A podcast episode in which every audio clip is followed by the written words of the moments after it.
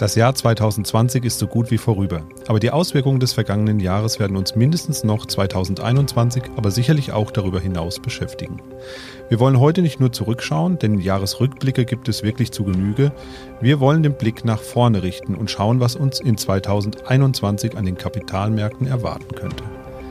Wie wird sich die geänderte Politik des neuen amerikanischen Präsidenten auf die internationalen Beziehungen auswirken? Was erwartet uns und die Briten beim anstehenden Brexit? Wie werden sich die wirtschaftlichen Aussichten entwickeln und was bedeutet das für Anlegerinnen und Anleger? Und natürlich die Frage, wie es mit den Auswirkungen der immer noch grassierenden Corona-Pandemie an den Märkten weitergehen könnte. Wir sprechen drüber in dieser Sonderfolge Mikro trifft Makro. Mikro trifft Makro. Das Finanzmarktgespräch der DK Bank. Herzlich willkommen zu dieser Folge Mikro trifft Makro. Heute ist am Tag der Aufnahme der 15.12.2020 und mir gegenüber sitzt, schon fast wie gewohnt, unser Chefvolkswirt der DK Bank, Dr. Ulrich Kater. Hallo, Herr Kater. Hallo. Ja, aber in dieser Folge sind wir jetzt nicht zu zweit, sondern wir haben uns einen weiteren Gast eingeladen, der uns in der ein oder anderen Fragestellung sicherlich mit seinem Fachwissen unterstützen wird. Jörg Beusen ist Chief Investment Officer bei der DK Investment und ich freue mich, dass er den Weg in unser kleines Aufnahmestudio gefunden hat. Hallo, Herr Beusen, herzlich willkommen. Hallo und vielen Dank für die Einladung. Ja, bevor wir mit unserem Ausblick einsteigen, müssen wir, denke ich, erst noch mal kurz drüber sprechen, was ein Chief Investment Officer eigentlich ist und was der so tut. Der Begriff dürfte unseren Hörerinnen und Hörern nämlich nicht ganz so geläufig sein. Herr Beusen, versuchen Sie doch mal ganz kurz und knapp zu erklären, ähm, was man als Chief Investment Officer tut und was ist eigentlich die deutsche Übersetzung davon? Ja, Chief Investment Officer, die Übersetzung ist einfach äh, Chefanlagestratege. Und mein Team und ich versuchen halt attraktive Investmentchancen äh, für unsere anvertrauten Gelder zu finden. Und das machen wir gemeinsam mit dem Team von Dr. Carter zum Beispiel, aber auch mit anderen Teams innerhalb der DK. Also es klingt so ein bisschen so, ähm, also erinnert mich zumindest an das, was Herr Carter in unserer allerersten Folge erzählt hat. Also grundsätzlich, Sie beschäftigen sich mit den Kapitalmärkten, wie Herr Carter ja auch. Ähm, wie arbeiten Sie denn dann zusammen? Also wie muss man sich das vorstellen? Wie kommt das, was Sie machen mit Ihrem Team, Herr Dr. Carter, dann zur DK Investment? Na, es ist schon ein arbeitsteiliger Prozess. Wir haben unsere Themen der, der Makroökonomie, ähm, das Portfolio Management äh, ist dann äh, Hauptaufgabe, die einzelnen Portfolios zu steuern. Wir reden viel miteinander. Das, was man gegenseitig rausfindet, tauscht man aus.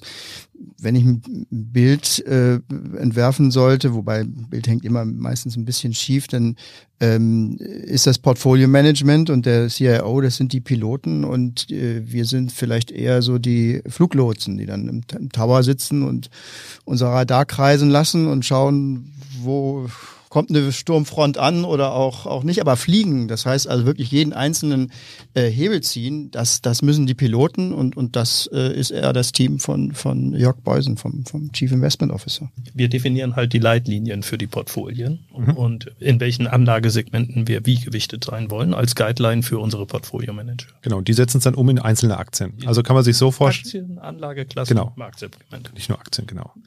Ähm, das kann man sich also dann so vorstellen, also Dr. Carters Team fliegt auf so einer ganz hohen Flughöhe, um mal in dem Pilotenbild zu bleiben. Sie kommen schon ein bisschen näher an den Flughafen ran und landen müssen dann die jeweiligen Portfolio-Manager und Managerinnen. Exakt.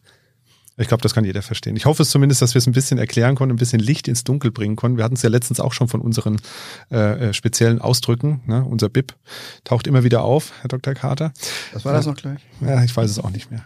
Steigen wir mal ein in unseren Ausblick 2021, weswegen wir uns hier eigentlich in dieser illustren Runde zusammengefunden haben. Ein Thema wird uns ja auch in 2021 weiterhin beschäftigen und das wird wohl oder übel Corona sein. Ähm, wenn ich jetzt mal ganz einfach an Sie beide fragen würde, bitte antworten Sie nicht gleichzeitig, sondern hintereinander. Wie sehr wird denn das unsere Volkswirtschaften oder die Kapitalmärkte dann in 2021 beschäftigen? Okay, äh, ich fange mal an von der Kapitalmarktseite. Also wir gehen davon aus, dass Corona uns auch noch in 2021 beschäftigen wird, und zwar deutlich und auch länger als vielleicht allgemein angenommen. Wir beginnen zwar jetzt mit den Impfungen äh, in einigen Ländern, aber das wird sich sicherlich hinziehen, bevor das durch ist. Und insofern ist immer davon auszugehen, dass wenn lokale Herde wieder aufflackern im Infektionsgeschehen, dass dort auch wieder Lockdowns geschehen wie wir es ja jetzt auch gerade wieder fürs Gesamtdeutschland sehen. Das wird dazu führen, dass äh, es in dem Konjunkturaufschwung aus unserer Sicht immer wieder zu Dellen kommen wird und diese Dellen schlagen sich logischerweise dann auch je nach Betroffenheit auf die einzelnen Unternehmenssektoren oder Anlageklassen durch. Und ja, insofern äh, ist da die spannende Frage, wie lange wird das dauern und welche ja, mittelfristigen Konsequenzen hat das Ganze? Welche Auswirkungen hat das auch insbesondere auf das Thema Insolvenzen von Firmen, die ja im Moment äh, doch noch durch die staatliche Unterstützung vermieden werden. Ja, ich glaube auch. Es wird das Thema sein. Wir können es zwar nicht mehr hören, aber es wird das Thema sein, auch 2021. Die Hoffnung ist 2020 aufgekommen, dass man in dem neuen Jahr, in dem Jahr zwei der Corona-Krise, das endlich in den Griff bekommt, damit eben die Wirtschaft die Fundamente für, für die Kapitalmärkte eben wieder aufwachsen kann. Und äh, dann die, die, die, irgendwo müssen ja die Gewinne und die Zinsen erwirtschaftet werden, die dann an, an den Kapitalmärkten ausgeschüttet werden. Und deswegen wird man natürlich mit Argusaugen alles verfolgen, was ähm, die Eindämmung der Pandemie angeht. Es wird das Megathema werden, nachdem wir die anderen großen Themen ja auch schon abgehandelt haben. Also der Präsident ist dann äh, irgendwann auch eingesetzt. Der Brexit ist dann immer noch nicht gelaufen. Äh, es wird, wie gesagt, das beherrschende Thema bleiben. Man hört ja auch immer wieder von den äh, Corona-Gewinnern, von den Corona-Verlierern. Äh, klar ist, glaube ich, alles das, was mit Digitalisierung zu tun hat, also sowas wie Streamingdienste, Videokonferenzanbieter, Ausrüster der Technik, äh, Mikrofone, Thema Podcasts, waren äh, im Jahresanfang 2020 komplett ausverkauft. Das hat sich mittlerweile ein bisschen gelegt. Welche Branchen werden denn 2021 weiterhin von dieser, sag ich mal, Corona-Digitalisierung, nenne ich sie mal, profitieren und wo wird es eher schwierig werden? Naja, es hängt alles am Corona-Geschehen. Wenn das Corona-Geschehen eingedämmt wird und wir nur kleine Lockdowns kriegen, dann können wir uns durchaus vorstellen, dass auch konjunktursensitive Unternehmen beziehungsweise unterbewertete Unternehmen mal wieder performen werden oder beziehungsweise aufholen werden. Das ist jetzt kein Abgesang auf die Digitalisierung.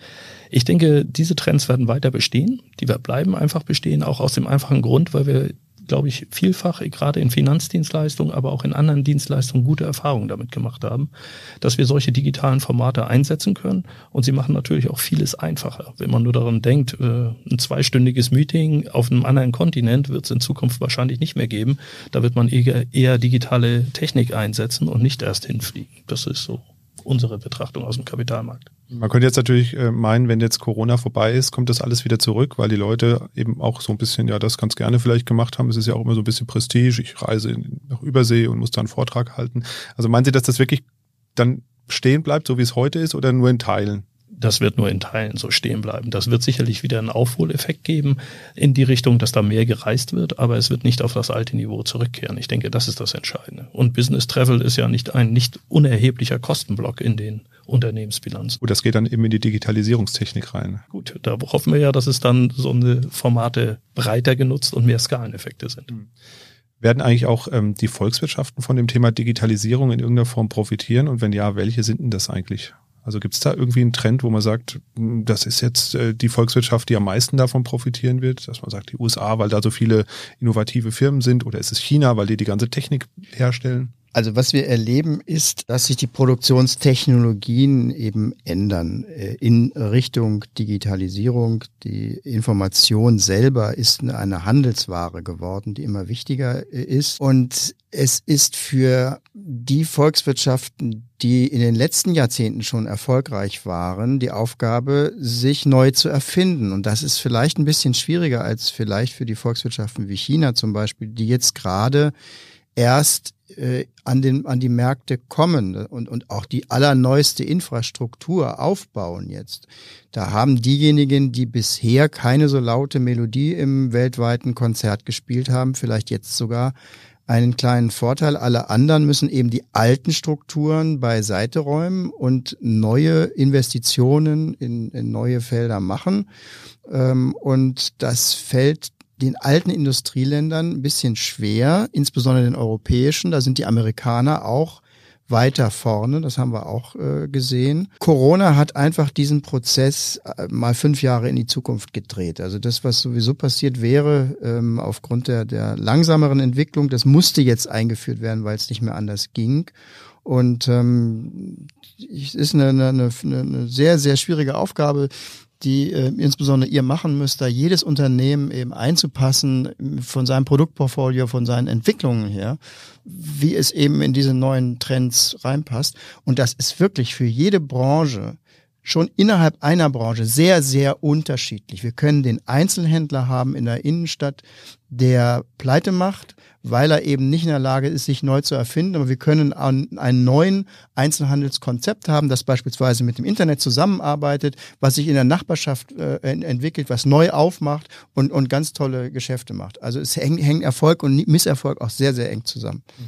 Also man kann eigentlich gar nicht so genau sagen, die Branche äh, wird davon profitieren und die wird darunter leiden, sondern es wird immer einzelne Profiteure geben, richtig? Es werden die unternehmensspezifischen Faktoren sein, die bestimmen, ob ein Unternehmen überlebt oder nicht. Ja, eben ist ja schon ein Wort gefallen, Brexit, das äh, begleitet uns, also mir kommt es vor, als läuft das schon seit zehn Jahren, dieser Brexit irgendwie, wahrscheinlich ist es gar, ist es auch fast so. Na, wahrscheinlich sind es fünf Jahre, würde ich mal sagen, oder? Fünf? Fünf Jahre. Fünf Jahre. Auch schon eine lange Zeit. Also mir kommen sie vor wie zehn Jahre. Ähm, so lange laufen gute Serien alt. Ne? ja. Am 1. Januar 2021 ist es dann soweit. Da ist dann offiziell Ende. Da wird die Scheidung vollzogen und zwar entweder mit Deal oder auch ohne Deal, also den sogenannten No-Deal oder Deal-Brexit. Da wird er auf jeden Fall stattfinden. Die Briten sind jetzt doch ein bisschen nervös geworden. So, man hat so gemerkt, je näher der Zeitraum kommt, wo es um die Wurst geht, da wurden zumindest die einzelnen Unternehmen in Großbritannien so ein bisschen nervös langsam. Ich habe letztens schon gehört, es wird nochmal kräftig importiert. Alles, was geht, kommt jetzt noch vor Jahreswechsel rüber über die Grenze. Aber viele Branchen werden auf jeden Fall drunter leiden. Ich glaube, das ähm, kann man schon fast unterschreiben. Ich habe irgendwo gelesen, der äh, das BIP, das Bruttoinlandsprodukt von Großbritannien, Ach, könnte bis zu sechs Prozent aufgrund des Brexits zurückgehen. Ich weiß nicht, wie realistisch das ist. Wie stark werden sie denn leiden, die Briten, Herr Dr. Carter, unter dem Brexit, volkswirtschaftlich gesehen? Ach, das kann man ja jetzt verstecken unter der ganzen Corona-Krise. Ähm, die Zahlen ist ein schönes Beispiel dafür. Solche Zahlen werden niemals exakt ermittelt werden. Wir haben ja keine zwei Planeten, auf dem äh, einen sind die Briten ausgetreten, aus dem, auf dem anderen nicht. Und dann können wir nach drei Jahren vergleichen, wie, ist, wie, wie sind die Unterschiede im BIP, im Bruttoinlandsprodukt.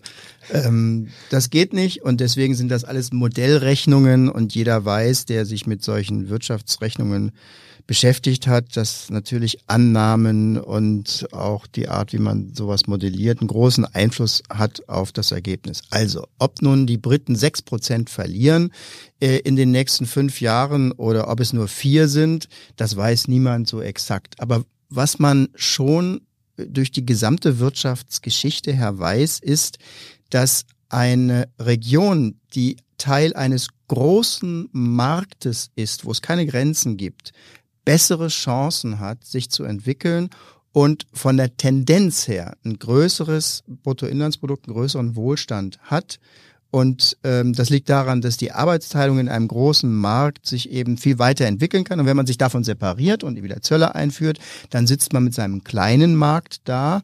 Und der kleine Markt hat nicht so eine große Arbeitsteilung. Und deswegen ist die Effektivität und also die Produktivität in der Wirtschaft geringer oder man muss dann wieder versuchen, einen großen Markt aufzubauen. Man muss sich in die Weltwirtschaft einklinken, wie die Briten das ja auch wollen. Aber dann stellt man fest, dass diejenigen, mit denen man Handelsabkommen schließen möchte, ihre eigenen Vorstellungen haben, wie also Regulierungen aussehen und was für ein Sozialsystem man noch haben kann. Und dann stellt man als kleines Land eben ruckzuck fest, man hat gar nicht so viel Selbstständigkeit. Und durch diesen Prozess sind die Briten jetzt durchgegangen. Ich glaube, die Enttäuschung ist auch riesig auf der Insel. Wenn wir jetzt mal äh, die Volkswirtschaft verlassen und ein bisschen tiefer ähm, einfliegen, welche Branchen werden es denn sein, die besonders leiden unter dem Brexit und welche könnten eventuell profitieren, sofern es da welche gibt? Schwierige Frage. Also ich weiß gar nicht, ob es Branchen sind, die leiden oder ob es nicht, äh, ob man es nicht eher an multinationalen Unternehmen festmacht und an nationalen Unternehmen. Die multinationalen Unternehmen, die insbesondere in den großen Indizes am UK-Markt äh, drin sind, ich nehme mal ein paar Beispiele, AstraZeneca oder Royal Dutch Shell, ähm, das sind Unternehmen, die gegebenenfalls äh, gar nicht so stark davon beeinflusst werden, weil sie viele Umsätze außerhalb von UK heute schon machen und auch ihre Produktionsstätten außerhalb haben. Problematisch sind immer die Unternehmen, die kleiner sind, kleiner, kleinere Marktkapitalisierung haben und nur rein inländisch unterwegs sind. Da ist dann die Frage, wie verhält sich der Konsument, wie ist die Nachfrage nach den Produkten und äh, kann man das gegebenenfalls durch Technologie kompensieren. Was man, glaube ich, ganz allgemein sagen kann, UK als Aktienmarkt ist günstig bewertet, sehr günstig bewertet. Da ist viel, viel eingepreist und da reichen dann kleine inkrementelle Verbesserungen, um ganze große Aktiensprünge zu machen. Ich glaube, das ist fair zu sagen. Ich würde es nicht so auf die einzelnen Branchen runterbrechen wollen. Ich glaube, das ist auch ein guter, gutes, gutes Beispiel. Wir analysieren jetzt den Brexit, was kann passieren und ihr im Portfolio Management wisst eben, was ist davon schon im Markt drin? Und das ist ein großer Unterschied, kann das sein. Deswegen könnt ihr dann Chancen ähm, sehen, äh, wo eventuell die Lage noch ganz, ganz düster ist.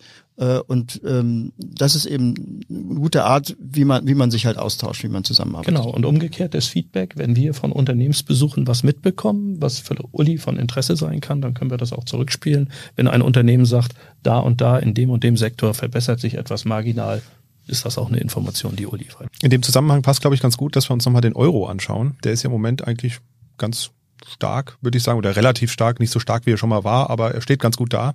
Ähm, mir stellt sich immer die Frage, und ich denke auch die Hörerinnen und Hörer haben da durchaus auch immer mal wieder die Frage, ist so ein starker Euro jetzt eigentlich gut oder schlecht, Herr Dr. Carter?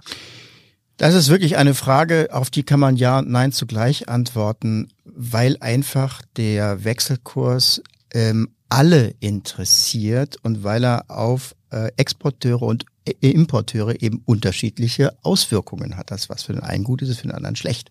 Und deswegen wird es immer Gruppen geben, die einem starken Euro interessiert sind, andere, die am eher schwächeren Euro interessiert sind.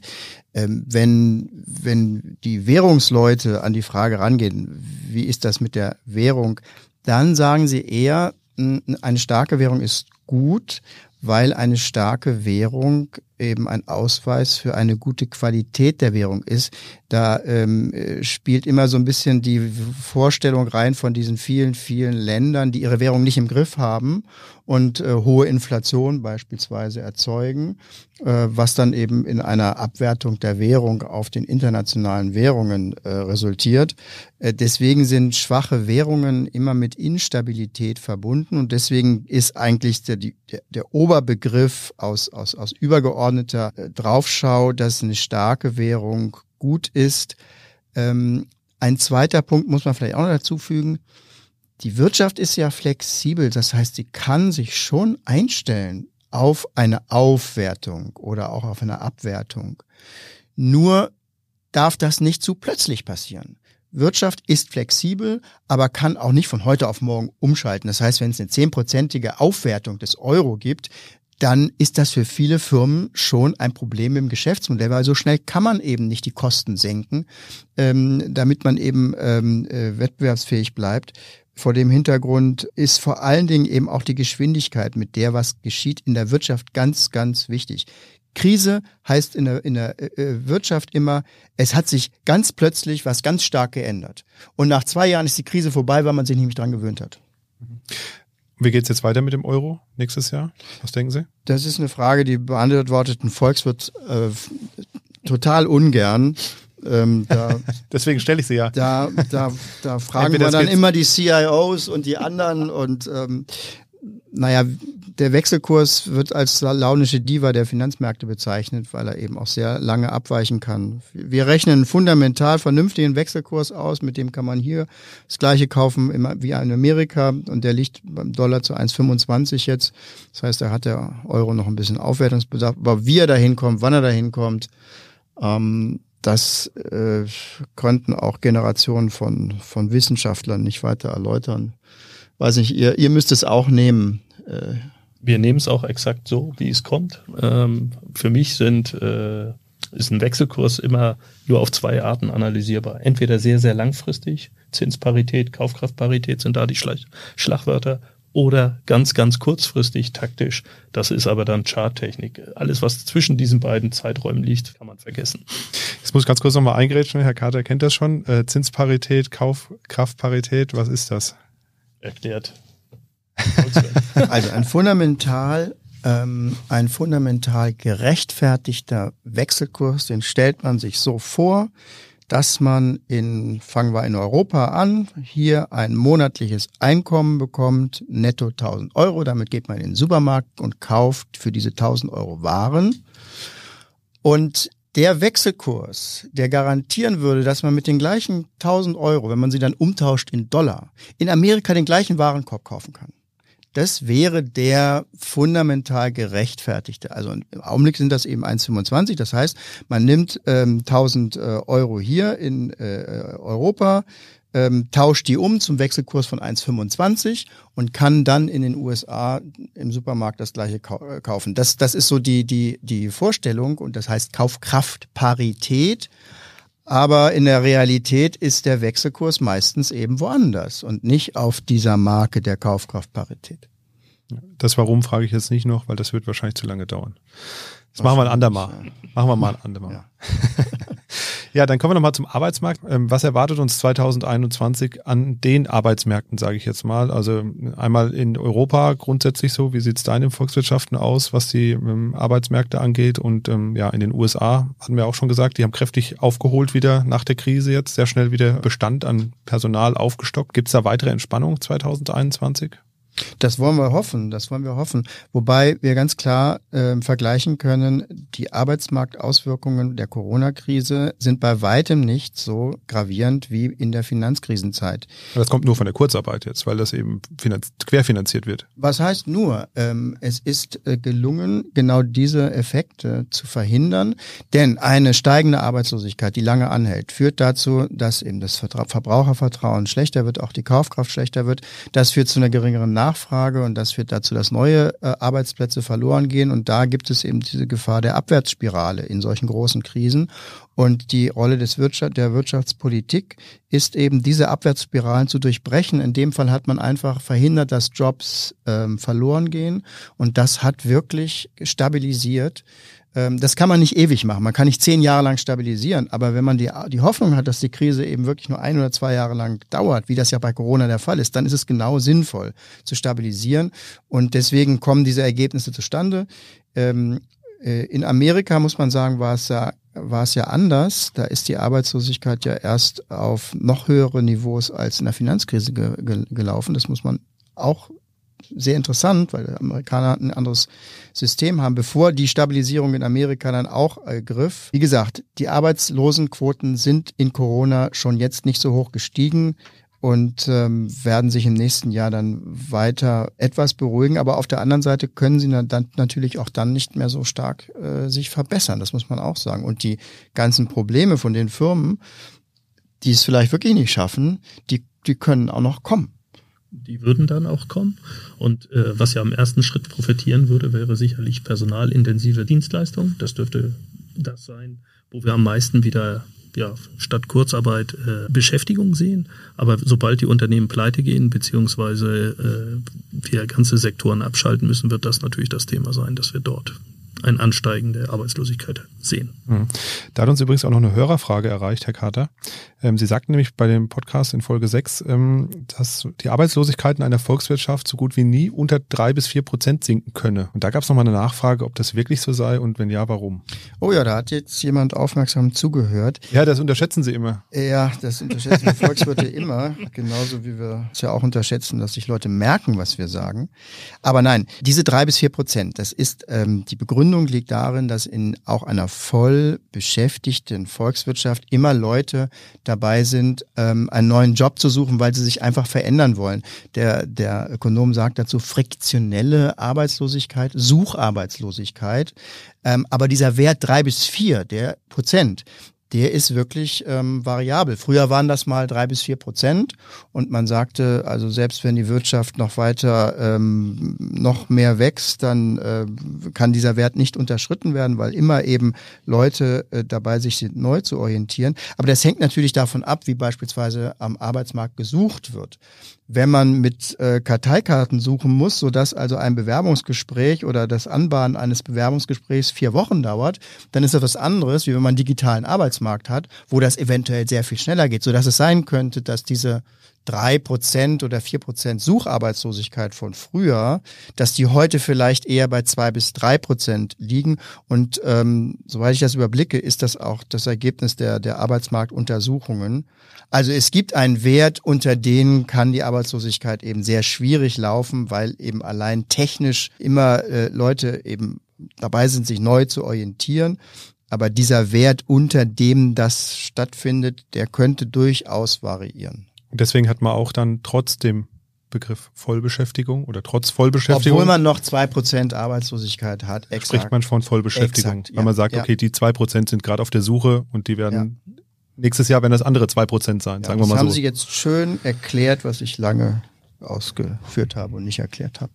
Na doch, Sie haben es ganz gut erklärt. Also ich würde schon sagen, gibt ein Sternchen ins Heft.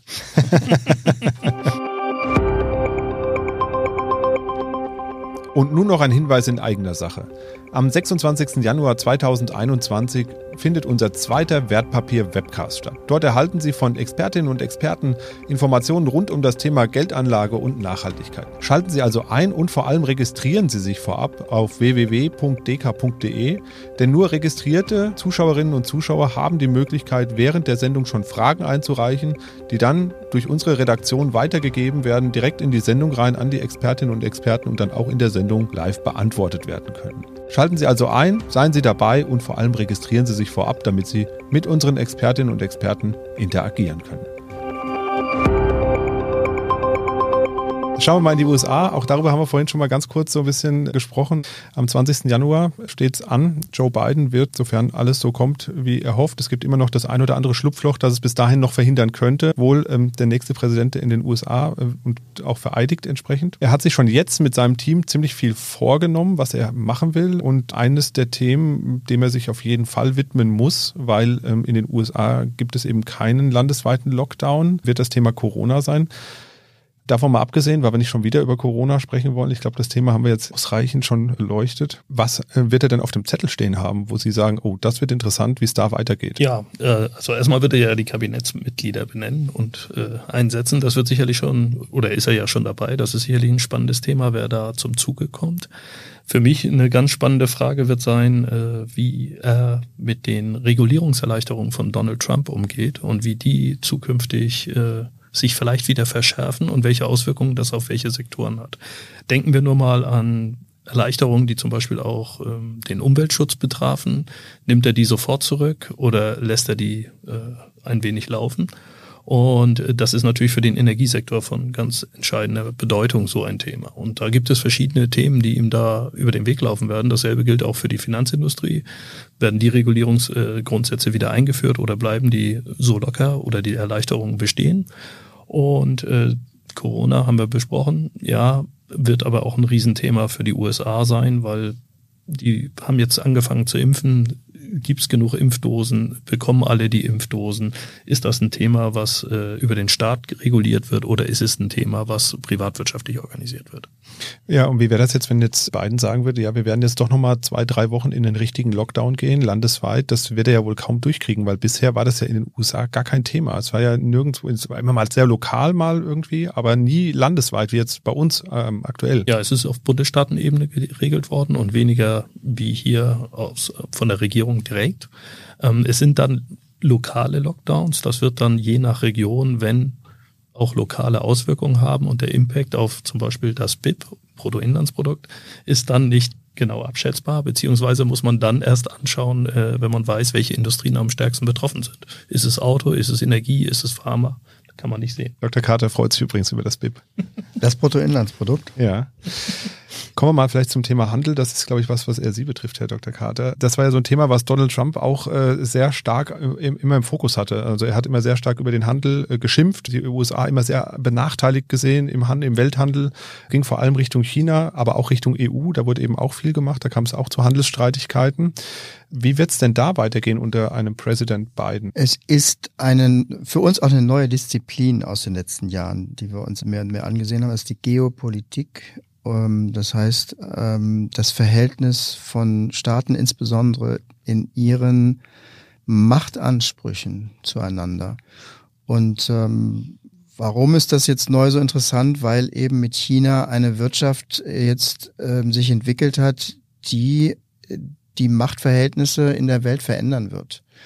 Und äh, die Regierung Trump hat darauf reagiert. Er wird eventuell von denjenigen, die ihn mal beurteilen, wird Trump wahrscheinlich sogar positiv ähm, angemerkt bekommen, dass er dieses Problem sehr schnell und sehr energisch geäußert hat. Nicht so sehr, wie er damit umgegangen ist, aber dass er dieses, äh, dieses Thema eben sehr schnell auf die amerikanische Agenda gehoben hat, dass man dem nicht so einfach zusehen kann, weil eben die amerikanische Art zu leben eventuell dadurch bedroht wird, weil das Gesellschaftssystem in Asien und insbesondere in China eben so anders ist.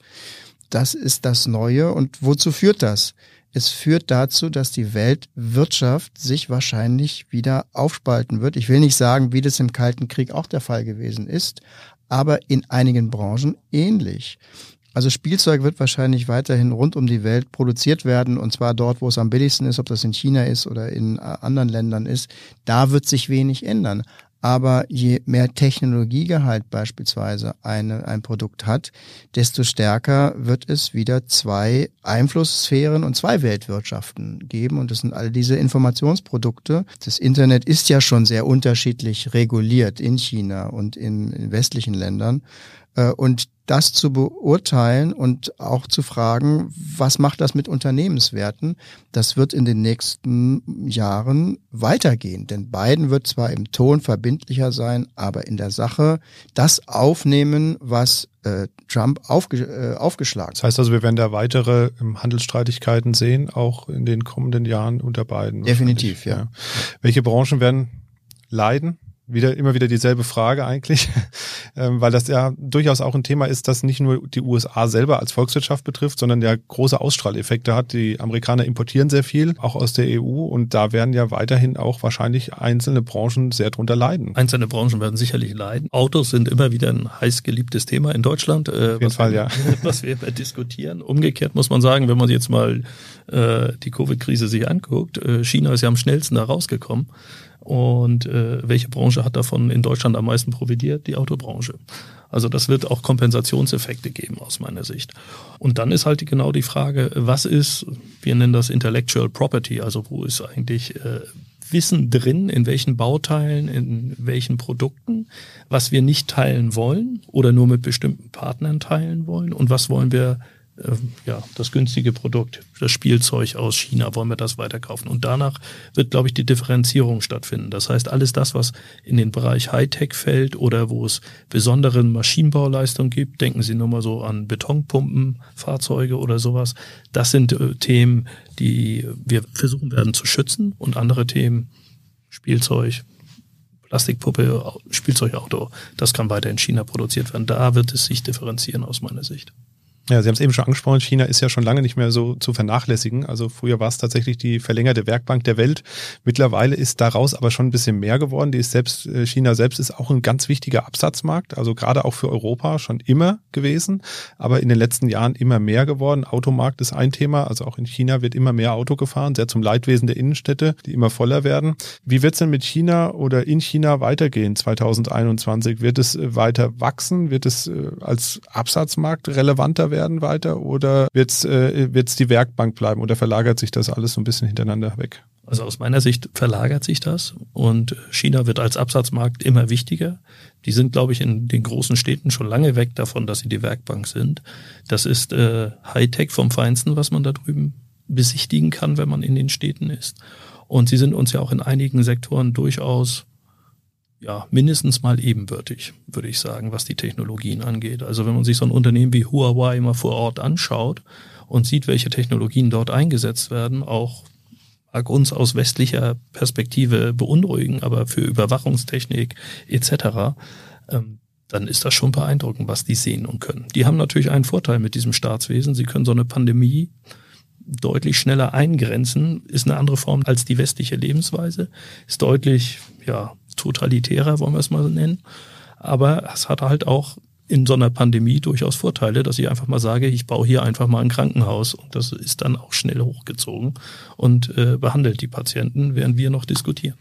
Und ist auch schnell wieder abgebaut. Ist ne? auch schnell also wieder abgebaut, ja. Volkswirtschaftlich gesehen, die Chinesen werden weiter wachsen. Das kann man nur, kann man äh, nur unterstützen, diese Sichtweise, dass der Markt für die Unternehmen äh, wahrscheinlich eher immer wichtiger wird.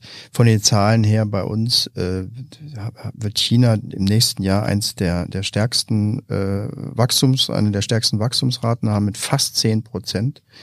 Ähm, das werden sie natürlich nicht durchhalten. Ihr neuer fünf, äh, fünf Jahresplan äh, ist ja auch deutlich zurückgesteckt. Man möchte jetzt nur noch fünf Prozent Wachstum haben, aber im Vergleich zu den westlichen Ländern ist auch viel.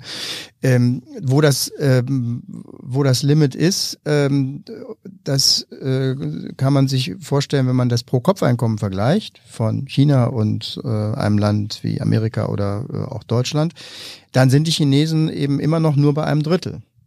Äh, das ist in den Städten nicht so ganz zu glauben, weil es eben genauso modern ist wie hier, aber es ist ein riesiges Land und die Stadt-Land-Unterschiede sind eben enorm. Das heißt also im Durchschnitt ist der Lebensstandard in China nach wie vor nur bei 30 Prozent etwa des westlichen und da sieht man, was das noch für Aufholpotenziale hat. Wenn man das eben dann multipliziert mit der Bevölkerungsanzahl, die eben auch wesentlich größer ist als doppelt so groß wie, wie in der Europäischen Union äh, und dreimal so viel wie in, in den Vereinigten Staaten. Da sieht man, was eben für, für Potenziale da sind und ähm, die, von denen werden einige gehoben werden. Ich glaube nicht alle, weil China auch ein großes Problem kriegt in den nächsten zehn Jahren mit der Demografie. Aber was in zehn Jahren ist, ist sowieso schwierig. Äh, jetzt erstmal, äh, glaube ich, genauso wie Jörg Beusen, es ist wirklich ein, ein ganz wichtiges Pflaster für auch gerade deutsche Unternehmen. Ähm, jetzt eine eine kleine Wolte, wie man so schön sagt im Reiten. Kommen wir mal ein bisschen zu den Unternehmenspapieren. Also es gibt ja auch Kredite aus Unternehmen. Da habe ich letztens gelesen, dass es vermehrt zu Kreditausfällen kommt aufgrund von Unternehmenspleiten. Das heißt also, wenn sich Unternehmen jetzt am Kapitalmarkt Geld geliehen haben von Anlegerinnen und Anlegern oder von Institutionen, ähm, dass jetzt durch die Unternehmenspleiten es immer mehr solche Ausfälle geben wird. Braut sich da irgendwas zusammen, was man so mal ein bisschen auf dem Schirm haben sollte? Oder sagen Sie, das ist alles noch im grünen Bereich. Ja, jetzt musst du erstmal ähm, aufklären, was er meint. Kredite aus Unternehmen, ich glaube, er meint Unternehmensanleihen. Er meint Unternehmensanleihen ja, natürlich oder Corporate Bonds. Corporate Bonds ist der Fachbegriff, Unternehmensanleihe ist der eingedeutschte Begriff. Genau. Und das ist Fremdkapital, was am Kapitalmarkt äh, aufgekauft wird von institutionellen Investoren wie uns beispielsweise und äh, worin wir investieren. Ähm, ja, es wird zu mehr Kreditausfällen kommen, perspektivisch. Ob das unbedingt diese Unternehmensanleihen betrifft, sei nochmal dahingestellt, weil das in der Regel relativ große Unternehmen sind, die solche Papiere begeben. Nichtsdestotrotz, äh, aktuell ist davon überhaupt noch nichts zu sehen. Nachfrage nach bonitätsschwachen, also eher von der Bilanz her schwachen aufgestellten Unternehmen ist nach wie vor hoch. Wir haben da überhaupt keine Anzeichen im Moment für. Die Geld- und Fiskalpolitik tut ja auch alles, um mit Hilfsprogrammen diese Unternehmen gegebenenfalls sicher durch die Krise zu kriegen. Das ist so wie beim Einzelhändler in der äh, Einkaufsstraße. So werden auch große Unternehmen, denken Sie nur an Lufthansa oder TUI, beispielsweise ja durchaus vom Staat gestützt und äh, dort mit deutlich höheren Summen, um ein Überleben in der Krise zu, sicherzustellen. Also ich sehe im Moment dort noch keine Probleme. Und auf der festverzinslichen Seite, da war es ja so, lange Zeit waren ja festverzinsliche Papiere von Staaten, zum Beispiel äh, eine Anleihe der Bundesrepublik Deutschland mit paar Prozent Zinsen war ja immer ein schöner Rückzugsort. Das ist ja lange vorbei. Also Zinsen gibt's ja eigentlich nicht mehr oder nur noch ganz wenige oder sogar negative. Wie geht's dann da weiter? Muss man da auch aufpassen? Kommt da irgendwas auf uns zu? Äh, nur um da Missverständnisse vorzubeugen, auch bei Unternehmensanleihen sind es festverzinsliche Papiere, die ähm, am Markt sind. Der Schuldner ist natürlich ein ganz anderer, ob ich nun eine, eine, eine Firma habe, die mir das Geld schuldet, oder ob es ein Staat ist, das äh, können schon qualitative Unterschiede sein. Ja, der Grundsatz ist ja derselbe. Ne? Ich leihe der mir Geld. Äh, die, ist derselbe, genau. Eine Institution, ein Unternehmen, ein genau. Staat leiht sich Geld bei Anlegerinnen und Anlegern, anderen Institutionen. Und am Kapitalmarkt sollten sich die Preise ja so einpendeln, dass es mehr Zinsen dort gibt, wo auch das Risiko größer ist. Das heißt also, wo die Gefahr größer ist, dass ein Unternehmen oder aber auch ein Staat äh, vielleicht in eine Situation kommen, wo er gar nicht mehr zurückzahlen kann. Das ist ja das Schlimmste, was dem Anleihegläubiger passieren kann, dass es einen Ausfall gibt. Und ähm, je größer die Gefahr eines Ausfalls ist am Kapitalmarkt, desto mehr sollte der Kapitalgeber, also der Sparer, der die Anleihe erwirbt, kompensiert werden im Zins. Und deswegen ist es immer so gewesen, dass die ganz sicheren Schuldner, das sind insbesondere die großen Staaten, die Bundesrepublik Deutschland, der amerikanische Staat, die amerikanischen Treasuries, die britischen Anleihen, ähm, dass diese Anleihen eben als die sichersten Anleihen auf der Welt immer den niedrigsten Zins hatten. Und Firmen, die eben vielleicht nicht so gut dastehen, äh, müssten dann eben von diesem Zins aus einen Aufschlag zahlen.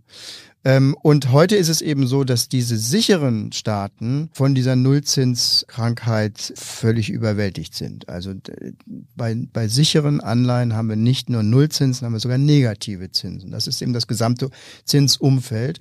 Aber die schlechten Schuldner müssen da, darauf dann immer noch einen Aufschlag zahlen. Wobei man sich ja heute fragen kann, ob nicht äh, einige weltumspannende Unternehmen besser aufgestellt sind als einige schwächere Staaten. Also da, da verschwimmt das schon, dass das der Vergleich von Unternehmen und, und Staaten. Aber bei den sicheren Staaten können wir nicht erkennen, wann es da irgendwann wieder nach oben gehen soll. Die haben nicht nur Nullzinsen, die haben sogar negative Zinsen. Das bleibt auch. Das heißt also, Rentenpapiere bleiben auch 2021 für und darüber hinaus schwierig. ist es, ist es ähm, nicht sinnvoll. Im, im, im Portfoliozusammenhang kann eine Staatsanleihe sinnvoll sein. Im Multi-Asset- oder Mischfondsbereich ist das sicherlich sinnvoll. Es gibt auch sicherlich durchaus äh, Rentenfonds, die nach wie vor attraktiv sind, aber es geht nicht ohne ein gewisses Risiko. Also sie sind gezwungen, in sogenannte Rentenrandsegmente reinzugehen. Sie haben dann nicht mehr einen reinen Staatsanleihenfonds, sondern sie haben halt einen Fonds, der gemischt ist mit Staatsanleihen, Unternehmensanleihen und sogar hochverzinslichen, also Risikoanleihen sozusagen. Ja, mein Sohn, glaube ich, äh, mein Ältester, der hat noch niemals Zinsen auf sein Konto bekommen. Also ein paar am Anfang und dann war es vorbei. Also der kennt das, der kennt das Prinzip überhaupt nicht. Der hat es noch nie erlebt. Am Ende müssen wir aber auch nochmal über Gold reden, Herr Carter. 2020 hat das Edelmetall Gold ja wieder eine Achterbahnfahrt hingelegt, vor allem nach oben erstmal. Ähm, also der Preis ist deutlich gestiegen, logisch. Es gab ja auch eine Krise, da steigt der Goldpreis immer. Auch dazu erreichen uns immer wieder Fragen, wie geht's denn weiter bei den Edelmetallen, bei Gold und Silber? Wird da irgendwann ein Preisverfall einsetzen, wenn die Krise nachlässt oder bleibt der Preis so hoch, wie er ist? Das ist alles völlig verständlich. Ähm, dieses Interesse am Gold, ich meine, 5000-jährige Währungs Währungsgeschichte, äh, die hat keine andere Währung. Und ähm, die, dass diese Erfolgsgeschichte natürlich auch gerade in schwierigen Zeiten, in Krisenzeiten, äh, umso mehr Anhänger findet, ist vollkommen normal. Wir betrachten natürlich die Währungen auch, die von den Menschen gemacht worden sind, die auch Vorteile haben, auch Gefahren haben.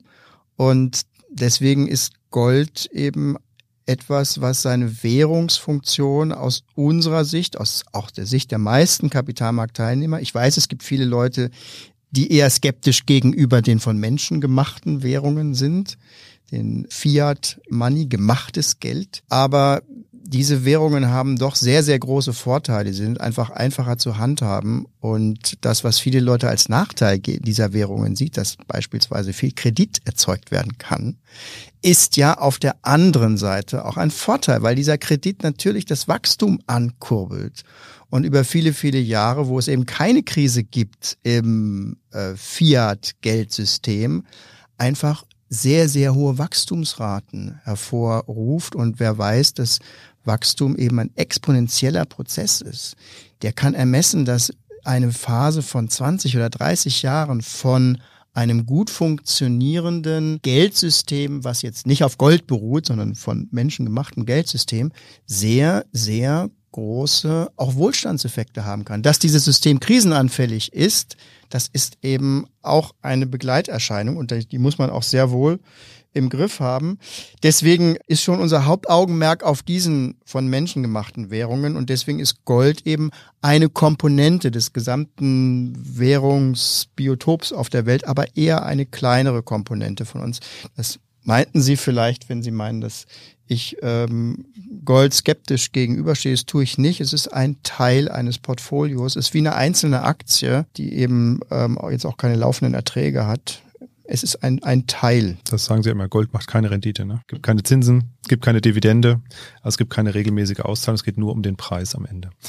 Gold, einer der begehrtesten Rohstoffe, zumindest bei Anlegerinnen und Anlegern scheinbar, ist aber nicht der einzige Rohstoff, es gibt ja noch ein paar andere. Wie sieht's denn an den Rohstoffmärkten 2021 aus? Ölpreis, äh, was da sonst alles noch so ähm, ist, ähm, ist da irgendwo nennenswerte Bewegung? Werden wir da irgendwas sehen? Naja, wenn wir von der Konjunkturerholung ausgehen, wird der Ölpreis sicherlich positiv profitieren. Warum? Naja, Nachfrage steigt, mehr, es wird wieder mehr geflogen, es wird mehr gefahren, es wird mehr Mobilität allgemein und das wird sicherlich zu höheren Preisen dann führen. Die Frage ist eigentlich aus meiner Sicht, ob die OPEC ihre Drosselung aktuell äh, der Ölfördermenge beibehalten kann und ob sich OPEC Plus, also inklusive Russland, äh, sich weiterhin darauf verständigen können, die Produktion dort festzulegen, wo sie jetzt aktuell liegt. Ähm, wenn wir den Ölmarkt wieder fluten oder wenn zum Beispiel auch Fracking in den USA, also das Aufspalten von Schiefergestein und Ölgewinnung daraus wieder zunimmt, wird das sicherlich auch negativ auf den Ölpreis wirken.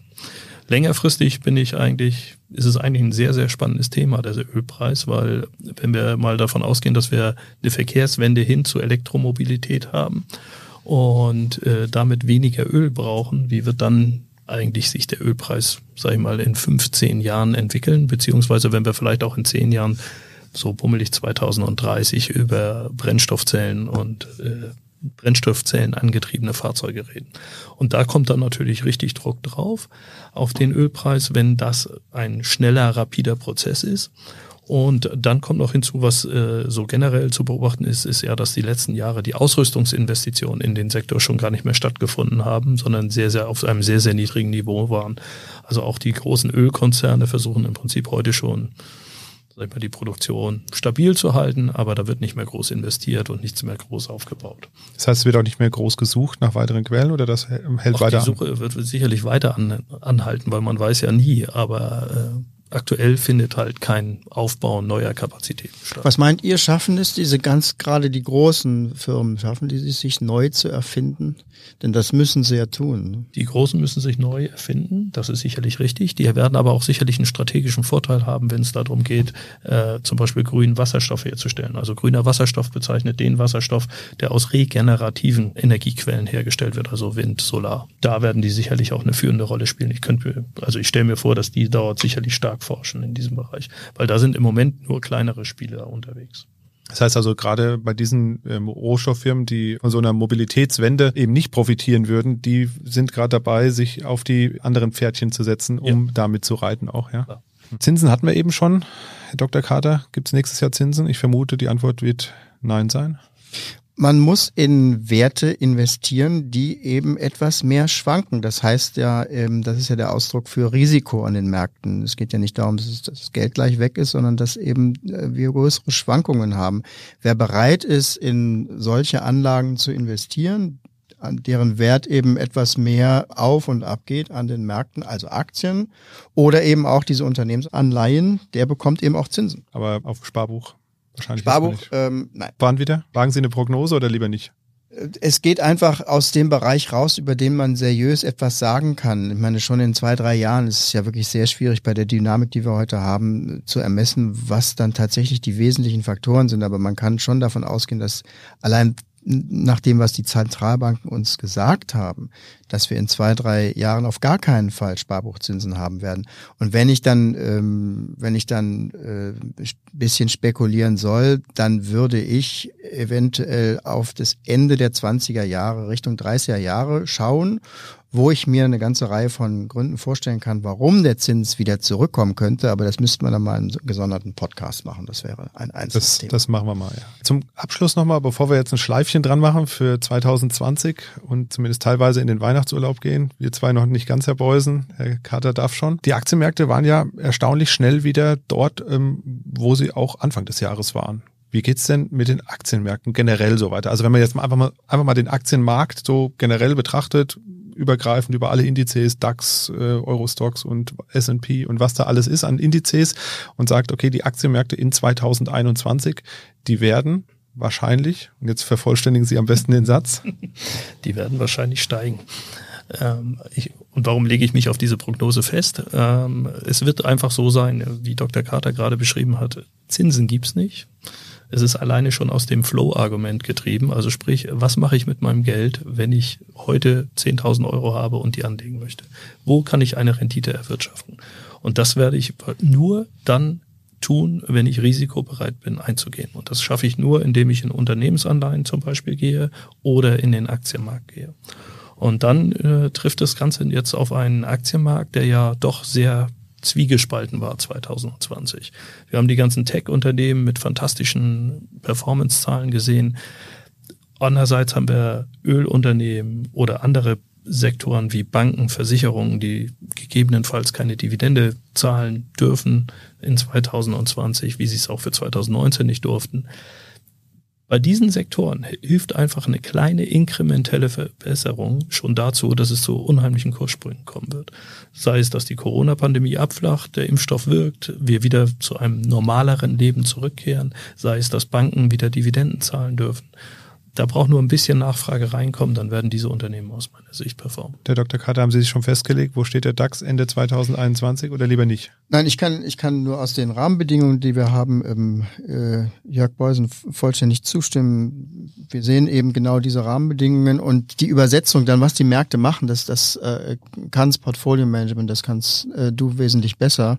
Insofern ähm, schließe ich mich da voll an dieser Meinung Aktienmärkte werden im nächsten Jahr und wahrscheinlich nicht nur im nächsten Jahr im Grunde genommen nur einen, We einen Weg kennen nach oben. Was mich ein bisschen verunsichert manchmal ist eben der große Konsens am, am, am Markt. Ich weiß nicht, was das für euch bedeutet. Das ist vollkommen richtig. Konsens, also diese Meinung, die ich eben geteilt habe, die teilt im Prinzip der Gesamtmarkt. Das sind die, das Einzige, was uns da raustreiben könnte, sind meines Erachtens exogene Schocks oder eine plötzliche radikale Änderung in Geld- und Fiskalpolitik die wir so nicht beide nicht sehen. Und das könnte dazu führen, dass das ein Trigger ist, der nochmal dazu führt, dass Aktienmärkte auch korrigieren. Deswegen muss man das beobachten, wenn man im Aktienmarkt investiert sein will. Eigentlich wollte ich Sie beide noch fragen, was Sie sich für 2021 wünschen, aber ich glaube, die Frage kann ich mir fast schenken, weil wir werden uns alle dasselbe wünschen, dass wir ein bisschen Normalität zurückbekommen in 2021 durch vielleicht eine erfolgreiche oder hoffentlich erfolgreiche Impfkampagne. Oder hatten Sie andere Wünsche an 2021? Weniger E-Mails. ja, gut. Weniger WebEx-Konferenzen. Aber auch das kommt automatisch mit äh, dem hoffentlich erfolgreichen Impfen dann 2021. Weniger E-Mails, mehr persönliches Gespräch. Ja, das hoffe ich auch. Also zurück in die Büros, zumindest in Teilen. Darauf baue ich auch. Der persönliche Kontakt ist doch ein bisschen verloren gegangen in den letzten Monaten. Also mir fehlt es schon ein bisschen. Ja, dann bleibt mir nur noch äh, Ihnen, liebe Hörerinnen und Hörer, einen guten Rutsch in ein hoffentlich etwas ruhigeres Jahr 2021 zu wünschen, in dem wir uns ein Stück Normalität zurückholen können. Vielen Dank nochmal an alle, die uns hier zum Start 2020 so unterstützt haben und unseren Podcast gehört oder über eine der Podcast-Apps abonniert haben. Vielen Dank auch an Sie beide, Herr Kater. Sie sind ja mein Dauergast sozusagen. Wir hören uns dann bald wieder. Herr Beusen, schön, dass Sie heute da waren und uns mal so bei diesem Rundumschlag um alle Märkte, Anlageklassen etc. so ein bisschen ähm, Einblicke in Ihr Arbeitsfeld gegeben haben. Wir hören uns dann Anfang 2021 wieder, dann wieder in Zweierbesetzung. Machen Sie es gut, bis bald und bleiben Sie gesund. Mikro trifft Makro ist ein Podcast der DK Bank. Weitere Informationen zur DK Bank finden Sie unter www.dk.de-dk-gruppe.